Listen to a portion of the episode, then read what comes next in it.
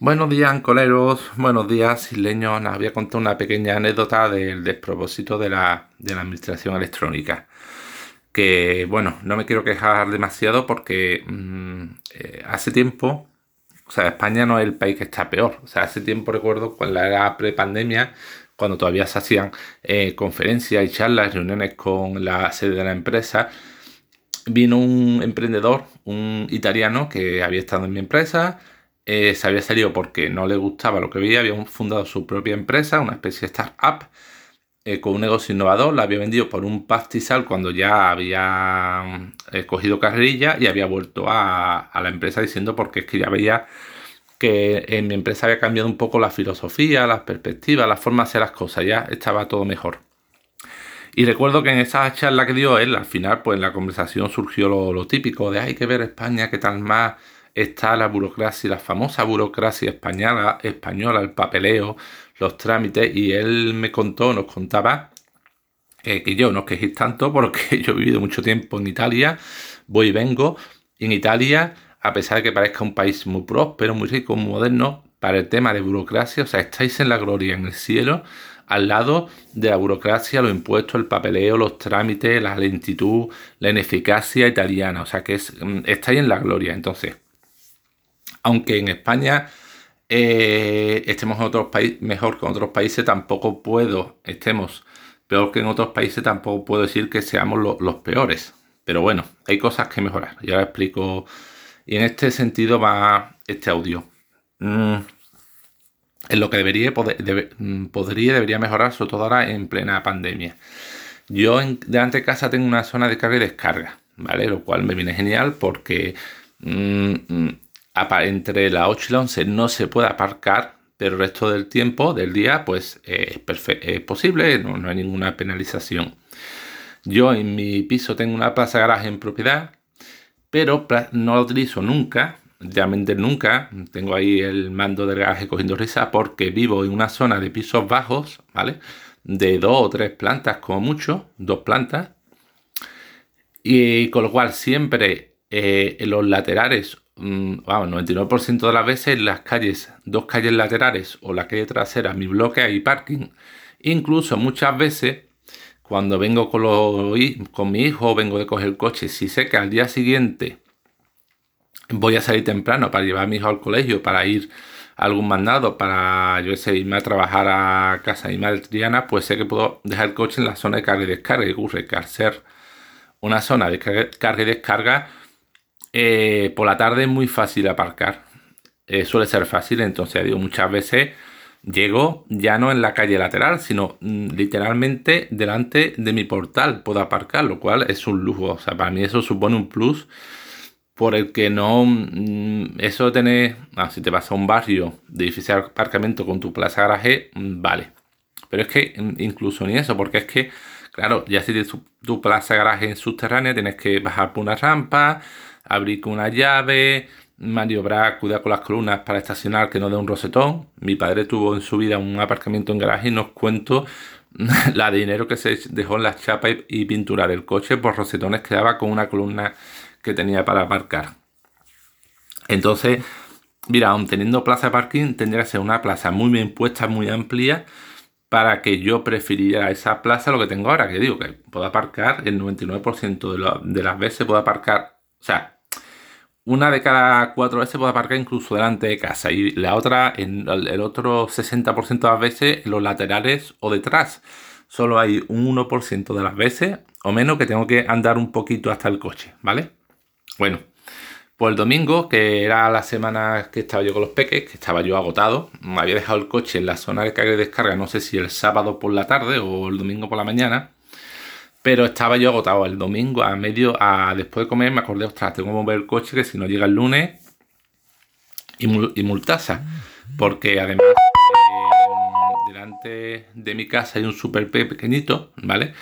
Que ellos, si ven que llega un camión de reparto y está la zona, no, no dudan ni un segundo en llamar a la policía, ¿vale? Y te viene por la multa. Entonces el domingo, después de comer, me acordé, ostras, tengo que mover el coche por la noche cuando mi mujer se ha llevado, haya llevado a mis hijos pero llegó la noche, estaba ya tan cansado y tan baldado que me olvidé. Me olvidé de que estaba el coche y nada. Y el lunes por la tarde que fui a otro sitio, pues mm, dije, ostras, el coche lo he dejado delante. Fui corriendo, pero nada, tenía ya el boletín de multa, lógicamente, una 80 euritos que pagando sin registrar, los que no seáis de España, pues lo comento. En España las multas, si pagas en el plazo voluntario, tienes un descuento del 50%, con lo cual en España casi todo el mundo paga la multa de primera, porque si te pones a pleitear, en caso de perder el pleito de tal, pues acabas pagando el doble. Es una forma del, Estado de asegurarse de que la gente paga rápido. Dice, vale, mm, pleitea si quieres, plantea alegaciones, no pagues, pero entonces vas a pagar el doble. Mm, vale. Entonces yo quería, en el periodo voluntario, pagar rápidamente. Mi ayuntamiento, la gestión de los cobros, los tributos y la multa las tiene delegada un organismo provincial que se llama OPAEF, Organismo Provincial de Administración Fiscal o algo así, ¿vale? Que el cual tiene una sede electrónica a la que puedes acceder con el certificado de la FNMT, Fábrica Nacional Moneda y Timbre. Entonces el lunes me metí en, en esa sede, digo, voy a intentar pagarlo, la multa rápidamente, me la quito de medio por sede virtual con tarjeta de crédito, veo la multa, intento pagarla y me dice no, no puede porque todavía no ha sido notificada la, multa, con lo cual hasta que no se notifique no se puede pagar. Y yo, pero bueno, vamos a ver, la estoy leyendo. ¿Cómo que podéis decir que no está notificada? Dejadme marcar que está notificada, que la he leído y entonces la pago. Es como la DGT. En España, la Dirección General de Tráfico, cuando te viene una multa, que no es de la local, que es de la Policía Nacional o de Tráfico, tú puedes, te llega una notificación vial, tú puedes leer la notificación darse la acuse de recibo y pagarla al momento, pero que es lógico. En este, esto de la OPAEF, mm, de la Diputación Provincial de Sevilla, de mi provincia, no. Que es absurdo, tú no puedes marcar que ha leído que estás conforme a pagar, no. Te tiene que llegar una notificación que no sé cómo llegará, si por correo postal, a mi, al correo electrónico con el que esté yo dado darte en la sede virtual, no sé cómo. Pero bueno, si no te llega, no puedes pagar. Llamo a, a los PAEF para preguntar si hay alguna forma de tal no me remiten a mi ayuntamiento. Hablo con él, la persona de mi ayuntamiento tal, y me dice, no, mira, el sistema informático, esto es un puto desastre. Nosotros no podemos ver ni el estado en el que está la multa. O sea, podemos ver que hay una multa, pero poco más, no podemos hacer nada más. El sistema funciona por sí solo, te envía la notificación que no sé cómo te la enviará, ni cuándo, ni cómo. Y en ese momento ya podrás pagarla, pero no podemos hacer más. O, o, y aquí está lo gracioso, si quieres, pagarla ya. Con el boletín de denuncia vas a un banco y en el banco pagas, que en el banco da igual que esté notificada, notificada que podrás pagarla. Y yo, mm, vale, muy bien, estupendo. O sea, en tiempo de pandemia, de crisis, cuando los bancos no sabes si sabes que en España más los bancos, si no eres cliente, para pagar cosas como recibos, multas, el recibo de agua, luz, electricidad, tienes un horario muy concreto. No puedes ir a cualquier hora, tienes que ir, yo que sé, de 11 a 1. Entonces, y es que ya no solo antes el horario reducido, sino que ahora en los bancos por la mañana os podéis imaginar las colas que hay. O sea, hay unas colas para pagar porque mm, tienen menos personas, personal, hay más protocolos, hay una serie de normas, han reducido una brutalidad el número de oficinas bancarias, con lo cual más gente tiene que ir a menos oficinas a hacer los mismos trámites en un horario más reducido, haciendo cola, comida y higiene, o sea, prácticamente perder toda la mañana. O sea, me dicen que si quiero pagar de forma electrónica, eh, a través de hacer virtual, rápida, sencilla, sin contacto con nadie, que tengo que esperar a no sé qué, no sé cuándo.